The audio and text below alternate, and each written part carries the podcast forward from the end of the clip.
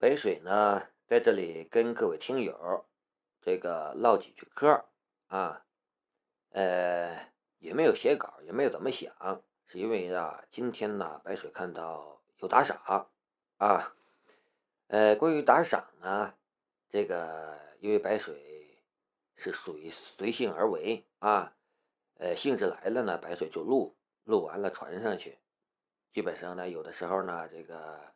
兴致好了呢，我就多传几集；呃，兴致差了呢，我就这个少录几集。所以呢，也没看啊。今天才发现，这个有好几个听友给白水打赏。呃，这个呢，关于打赏啊，白水是这么感觉的啊。如果没有打赏，对吧？这个免费。白水也没有版权，这个是，呃，在什么时候都都是这样说啊，因为白水只是一个业余爱好，即便说我买了版权，咱这水平，对吧？那不糟蹋的书了嘛，是吧？所以呢，这个也不可能买版权，只是一个兴趣啊。也就是说，前边我应该也说过，就是说这个想读给。这个志同道合的朋友听，啊，说您打赏了，白水呢从心里感到这个高兴、感激，啊，不管怎么说，这是对白水的肯定。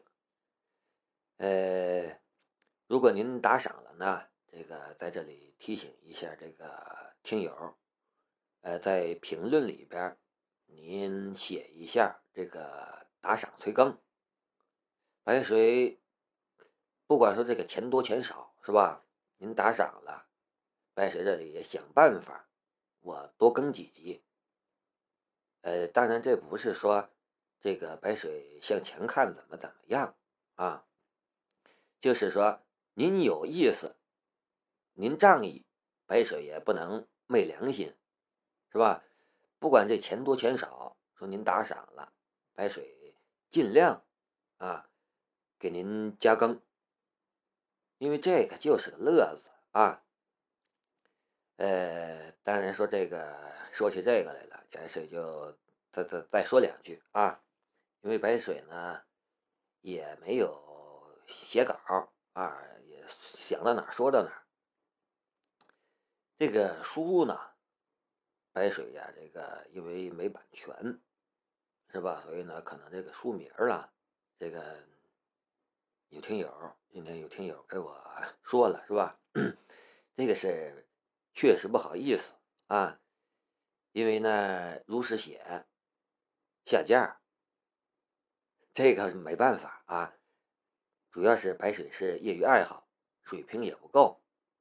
如果买版权的话呢，这也好几万。呃，主要是啊，咱这水平太差啊，就是一个乐子。说我买买来版权，我这个，呃，说我录完录不完，都都都都两说，啊，所以呢，这个是一一点，还有一点呢，当然说白水也曾经膨胀过，啊，想在这个喜马这个海选，呃，去去读这个有版权的喜马版权的这个一些小说。但是因为这个，咱水平有限，白水没受过系统的训练，这个普通话呢也怎么说呢，也也属于忘啊，也忘了都啊。呃，另一个呢就是白水感觉一本小说了，你里边说的话不能太这个死板僵硬，你整广播腔这个。就失去了这个小说的味道啊？为什么呢？因为很多小说了，你这么说吧，它这个里边还是说口语化的东西多，所以这个这点白水这个也是白水认为的一个特点啊。每本小说都有特点，当然也有的小说呢也挺好，但是因为有版权了，呃，同时呢，这个白水查了一下了，这个。在喜马已经有了，所以说，即便那种再好的小说，白水也会回避啊，这是这么一点。呃，所以说呢，这个关于爱好来说呀，白水就感觉呀，这个就是个意思啊。您听的好了，说点个赞，评论一下，这个呢打个赏，这都可以。说您听着白水的小说是睡着了，对吧？睡着了也好，对吧？咱有催眠作用。只不过手机费点电啊，费手机。这个呢，就是说对白水和听友来说啊，就是一个乐子。这个东西呢，说听不听，这看小说也好也罢，是吧？看不看，这个呢，都不是说必须的东西。还是说人呢，这个毕竟还要生活啊，这个呢。呃，有一个乐子，有一个兴趣，陶冶一下这个情操，是吧？舒缓一下心情，这个呢，就达到了目的了，啊，呃，所以说呢，白水呢，这个怎么说呢？录起来就随性，啊，有兴致了就录，没兴致了呢，我就少录，这是。关于更新，呃，点赞、评论、打赏，这个呢，白水，这个有的时候也会也会这个看，啊，当然是看的不是很多，呃，不能及时的这个跟听友们互动，这个是一点啊，呃，啰里啰嗦也说了这么有七分钟啊，七分钟。呃，总之总的意思呢，白就白水就是说呀，感谢各位，啊，只要您喜欢，白水就会继续录。呃，也没想挣钱，啊，这个主要是一个兴趣啊，呃，就说到这里吧，啊，七分三十秒。大年初一逛街、逛公园、上寺庙，这是华人的风俗。这一点，亿万富翁也不例外。夏雷驱车来到景山公园的时候，申屠天音和申屠人一群人已经等在那里了。申屠人坐在轮椅上，推轮椅的是他最忠诚的手下傅传福，还有傅明美和几个保镖跟随着。防范严密。夏雷停好车，走了过去。申屠天音对他微笑。春日的阳光下，有着两个酒窝的笑容，倍显明媚。精致绝伦的美丽脸蛋精雕细琢般的性感身材，她的美让人无可挑剔。申屠人抬起了一只手，向夏雷招了招。夏雷大步走了过去，笑着说道：“人说你已经能抬手了，恢复的不错呀。”这还不是多亏了你。”申屠人笑着说道：“如果没有你，我恐怕还在床上等死。”人说：“你客气了。”夏雷说的。对了，这段时间在忙什么？这么久都不来看我。申屠人假装不高兴的样子。夏雷说道：“公司出了点问题，我也想来看你，不过抽不出时间。”解决了吗？申屠人问。都解决了。那就好，以后要是遇到什么麻烦，尽管开口，只要是我能办到的，我一定帮你。啊，谢谢。夏雷很客气的道。申屠天音说道：“我们进去吧。”申屠人说道：“你们先进去，我让船夫陪我晒一会儿太阳。嗯，今天的阳光真好，晒得人浑身暖洋洋的，很舒服。申屠天音看着夏雷，浅浅的笑了一下。那我们进去逛一逛吧。呃，好。夏雷跟着申屠天音进了公园的大门。公园里的人很多，老人、小孩、年轻的情侣，还有卖东西的小贩儿，场面很是热闹。申屠天音带来的保镖一个都没跟来，就连他的贴身保镖傅明美也没跟来。不过有夏雷在他的身边。他的安全感还是很强的。他带着夏雷专挑最热闹的地方逛。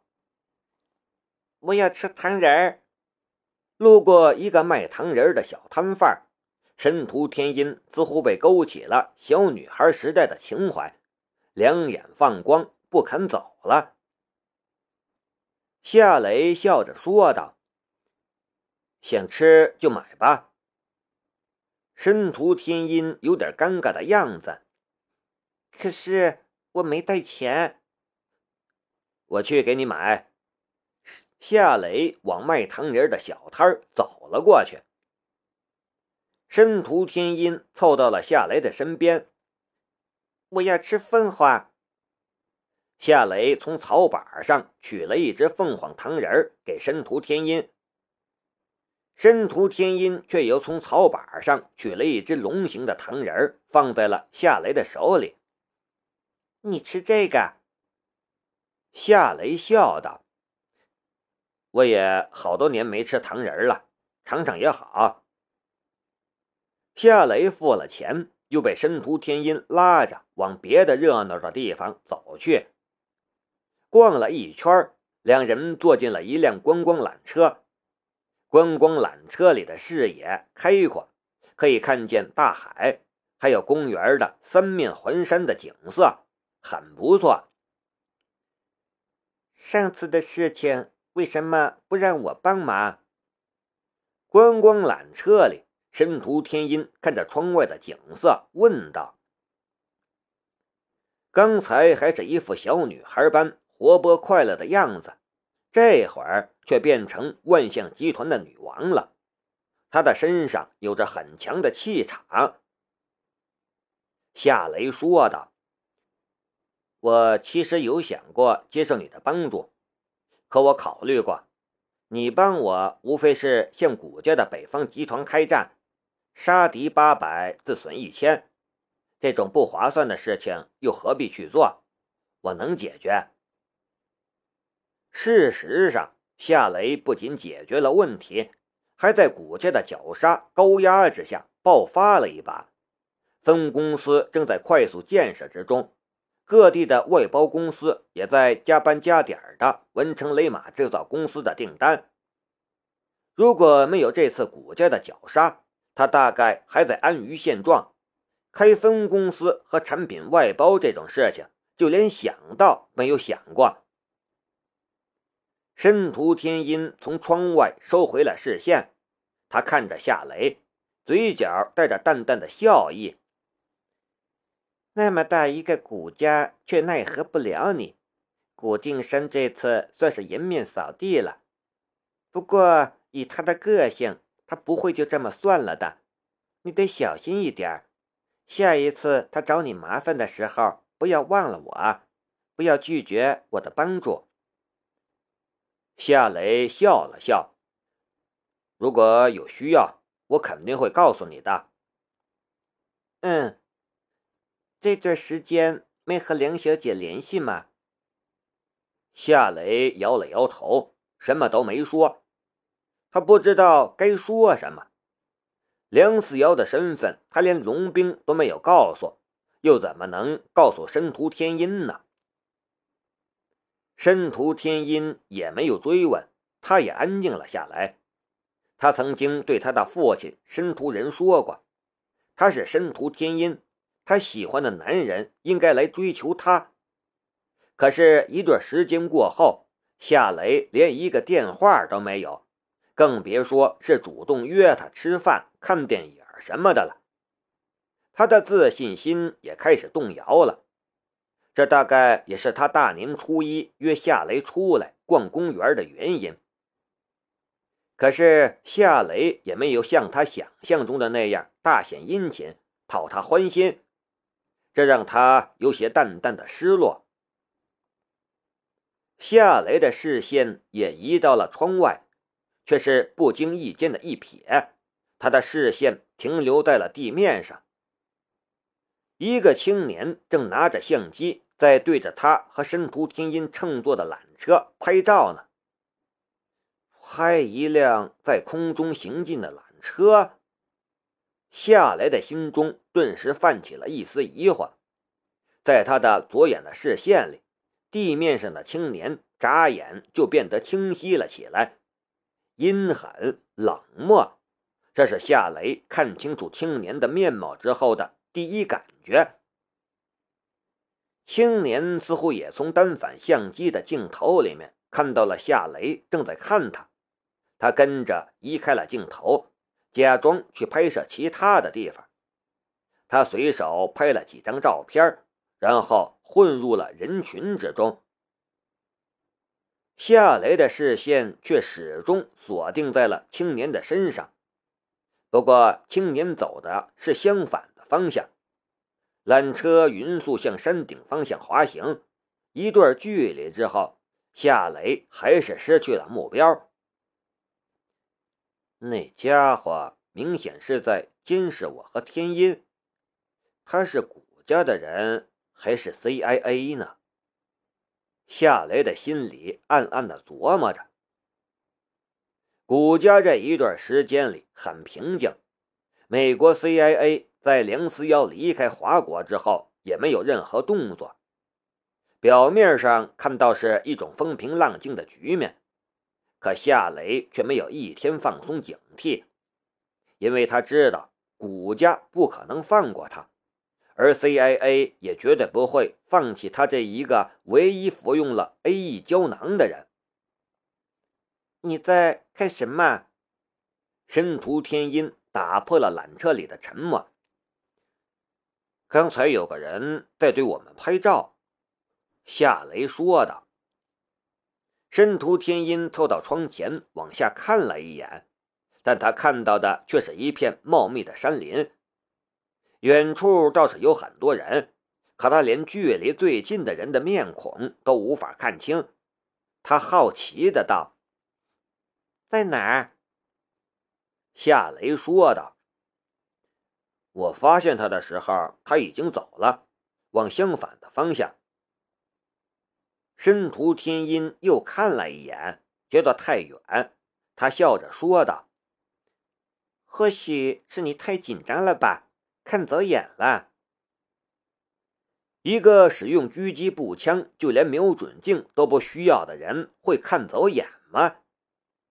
夏雷很清楚他看见了什么，不过他猜不到对方究竟是谷家的人还是 CIA 的人。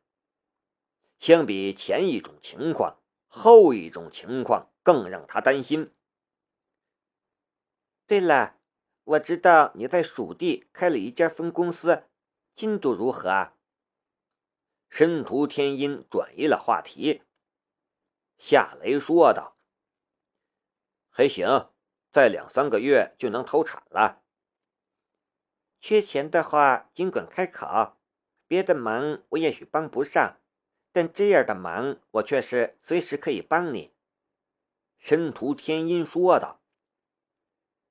夏雷忽然想到了阿妮娜的两个计划，一个是需要二十五亿的制造汽车发动机的计划，一个是生产狙击步枪的计划，需要三亿资金。无论是哪个计划，他都拿不出钱来。如果找申屠天音借，他大概能借他多少呢？开口借钱的念头闪过心头，夏雷的脑海里却同时响起了一个否定的声音：“他或许能借我几亿，但二三十亿却是太多了。我帮过他，我找他借这么多钱，他和申屠人恐怕还认为我是那种施恩图报的人吧？是冲着他们家的钱去的。生产发动机的计划，就算有钱，目前的条件也不成熟；而生产狙击步枪的计划，就算我没钱，我也能让国家给我贷款，而且是那种不要利息的贷款。我又何必向他借钱，反过来欠他人情呢？确实，如果选择阿尼娜的第二个生产狙击步枪的计划，他根本不需要为钱的事情操心，因为幺零幺局希望他这么做。不然也不会派来阿尼娜这个说客。在这种情况下，他只要点头答应，还愁国家不给他钱和设备吗？向申屠家借钱还需要考虑一个问题：如果申屠天音或者申屠人开口要投资、要股份，那个时候他怎么回答呢？心里虽然这样想着。夏雷的面上却露出了笑容。谢谢，我暂时不需要。如果真要到了缺钱的时候，我一定会找你开口。那个时候你可不要拒绝我。申屠天音娇媚的白了夏雷一眼。你试着开个口试试，你看我借不借你？夏雷笑着说道。那你现在能借我十块钱吗？申屠天音愣了一下，他这才想起他身上没带钱，他尴尬的看着夏雷，眼神里带着焦责的意味。夏雷呵呵笑道：“我跟你开玩笑的，真到了要借钱的时候，我肯定找你借。”缆车在终点站停了下来。夏雷和申屠天音来到了观景平台上。夏雷观察了一下平台上的游客，却再也没有发现那个青年。今天中午就别回家了吧，去我家吃。申屠天音说道。夏雷说道：“呃，好吧，我也正好给任叔按摩和针灸一下，这样能帮助他恢复。”申屠天音抿嘴笑道：“我爸对你赞不绝口，成天都在我耳边念叨你，你真该多来我家看看他。”呃，以后我会常来的。我们下山吧，你爸他们这会儿也应该进公园了。”夏雷说道。两人乘坐缆车下了山，在公园里碰到了申屠人。一行人说说笑笑，四处闲逛。夏雷再次动用左眼的能力观察了四周，但还是没有找到那个青年。然而，虽然看不见他，但夏雷却仍然有一种奇怪的感觉。他觉得那个青年正躲在某个他无法发现的地方，窥探着他。一个连我都看不见的人。他的反真实能力有多强？他是谁？那个青年就像是一个幽灵，而他的样子在夏雷的脑海里挥之不去。